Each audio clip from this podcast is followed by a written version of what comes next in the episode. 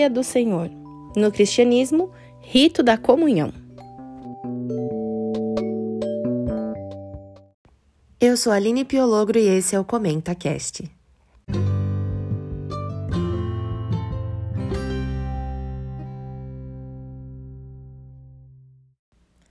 Oi, oi, você que me escuta e que já está aqui acompanhando todos os dias dessa maratona.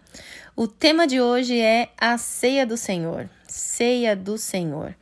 É interessante que essa seja uma crença da Igreja Adventista e você vai entender por quê. Mas lembre sempre de que você pode me mandar mensagem lá no Instagram, eu vou ficar muito feliz da gente conversar. Você também pode, deve, se quiser, né, óbvio, compartilhar é, o que você escuta aqui com alguém. De repente tem mais alguma pessoa que poderia se beneficiar do conteúdo, poderia ter interesse também de conhecer mais a respeito da, dessas doutrinas e da palavra de Deus. E, enfim, pode ser que alguma frase que seja dita aqui seja relevante para você e também possa ser relevante na vida de outras pessoas. Então, não deixe de compartilhar, tá bom? A ceia do Senhor é, ela é uma doutrina porque nós, adventistas do sétimo dia, cremos que Jesus nos orienta a continuar fazendo, né, é, para continuar participando desses emblemas, desses símbolos que nos, permi nos permitem recordar é, a entrega dele para a salvação da humanidade. Então, quando a gente participa desses emblemas, a gente tem essa, esse recordatório e também tem a oportunidade de expressar a nossa fé, né? exercitar também a nossa fé num Salvador, é a, a nossa fé no Salvador. E aí eu entendo que muitas denominações cristãs fazem isso. Na Igreja Adventista, como funciona?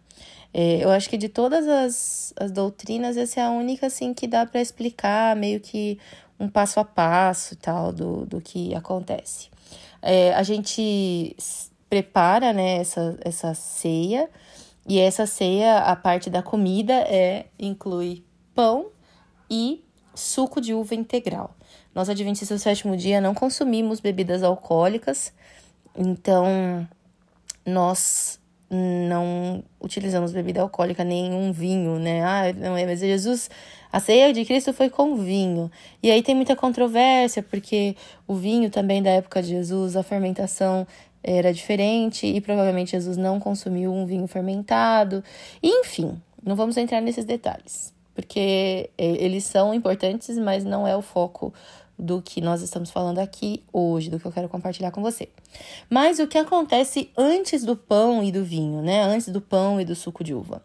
A gente tem uma, uma outra cerimônia que nós chamamos de lava-pés. Na verdade, não é uma outra cerimônia, é parte de toda essa cerimônia, que é o que nós chamamos ali de, de um momento de humilhação, né? Um momento de humildade. Talvez a gente tenha associado muito a palavra humilhação a algo ruim ou pejorativo, mas humildade acho que cai melhor, né? Que é um momento em que nós. E também pode ser um momento de reconciliação, enfim, né?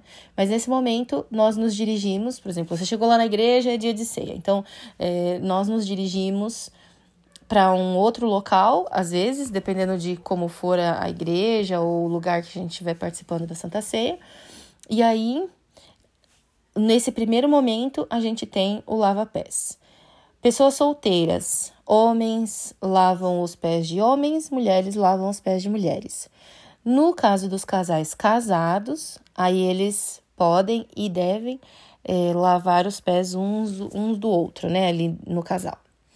É, também pode ser pais e filhos, e a ideia é que seja um momento realmente solene e de reconciliação, ou de, de é, como eu posso dizer, talvez de estreitar ali uma amizade, né? Ou, ou, enfim, acho que você entendeu. Mas aí a gente tem esse momento. Eu, por exemplo, eu vou com uma, com uma amiga, né? Então eu lavo o pé da minha amiga, minha amiga lava os meus pés, a gente seca tudo, ora e volta para o local onde for ter a ceia. Se for ali mesmo, a gente permanece ali. E aí o pastor normalmente faz uma reflexão, nos leva à Bíblia, ao momento em que Cristo também fez algo parecido, é, e as orientações que nós temos no Novo Testamento. Daqui a pouco eu vou compartilhar com vocês os textos. E aí a gente participa então do pão e do suco de uva. Né? O pão é um pão sem fermentação, né? um pão sem fermentação e sem fermento, sem adição de nenhum tipo de fermento. Ele é, é, parece mais uma bolachinha, né, do que um pão, normalmente em pedaços pequenos, suficiente para uma bocada, né, para colocar ele inteiro na boca. É, e aí um cálice também bem pequeno de suco de uva integral, porque a ideia não é a ceia em si, não é a alimentação, né? O foco não é a alimentação, o foco está no símbolo daquilo. E ontem nós falamos sobre batismo e vai meio que nessa mesma ideia, né?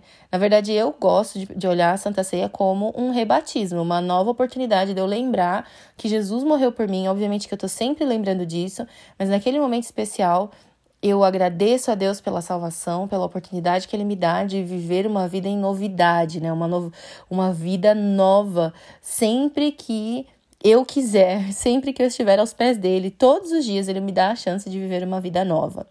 Então, é, aí depois disso, né, nesse no momento ali da cerimônia, depois de participar do pão e do suco, a gente tem oração, tem entrega e a Santa Ceia termina assim. Quais os textos bíblicos então, hein? Tá preparado aí? Já separa papel e caneta. Já deveria estar com papel e caneta na hora que dá play aqui no podcast, né? Que essa, essa maratona você já sabe, todos os dias vai ter texto bíblico aí para você anotar e depois dar uma pesquisada por sua própria conta. Então vamos lá. Prontos? Bora. Mateus 26, do 17 ao 30. 1 Coríntios 10, 16 e 17. 1 Coríntios 11, 23, do 23 até o 30. João 6, do 48 ao 63. João 13, do 1 ao 17. E Apocalipse 3, 20. Poucos textos hoje, você vai poder lê-los com calma, entender direitinho e né, tirar aí suas conclusões através da Bíblia, mas sempre lembre de quando for ler a Bíblia, pedir a orientação de Deus antes né, de, de começar a leitura para que você consiga encontrar aquilo que ele quer que você encontre, né? Não o que eu tô falando ou que qualquer outra pessoa falou, mas o que ele deseja que você encontre. E como eu sempre digo, né, no final a gente tem aqui, né, esse momentinho de reflexão. Quão importante é que nós nos lembremos sempre de que temos um Salvador. E é maravilhoso que quando a gente pensa que tem um Salvador, e essa esse amor que esse Salvador nos entrega, nós somos também movidos a ser misericordiosos com as pessoas, assim como Ele é conosco, a oferecer graça para as pessoas, assim como Ele oferece para nós, a amar as pessoas, assim como Ele nos ama. Óbvio que o que Ele nos oferece é muito maior do que a gente tem condições de oferecer para as pessoas, mas Ele nos convida a expressar né, de uma forma concreta tudo o que a gente crê através também das nossas ações. Então, a Santa Ceia, obviamente, como a gente já, já sabe, e eu já falei aqui, né? A ideia não é que a gente só fale ou pense nisso durante a Santa Ceia. Na Igreja Adventista, a gente vai ter talvez aí duas no ano, algumas igrejas talvez um pouco mais, outras menos, mas vai ficar nessa média de duas ao ano. Não é pra gente só pensar nisso duas vezes ao ano, né? Mas o Senhor, ele nos dá a chance todos os dias de lembrar. E eu gosto de pensar, né? lembrar que eu tenho um Salvador, lembrar que eu tenho alguém que se colocou no meu lugar para receber o castigo que eu merecia, e alguém que prometeu que vai voltar e que eu nunca mais vou sofrer e nunca mais vou precisar viver escrava desse pecado ou desses pecados, né? Ou do pecado em si, porque é, a nossa natureza é pecaminosa, porque alguém morreu para me dar essa chance.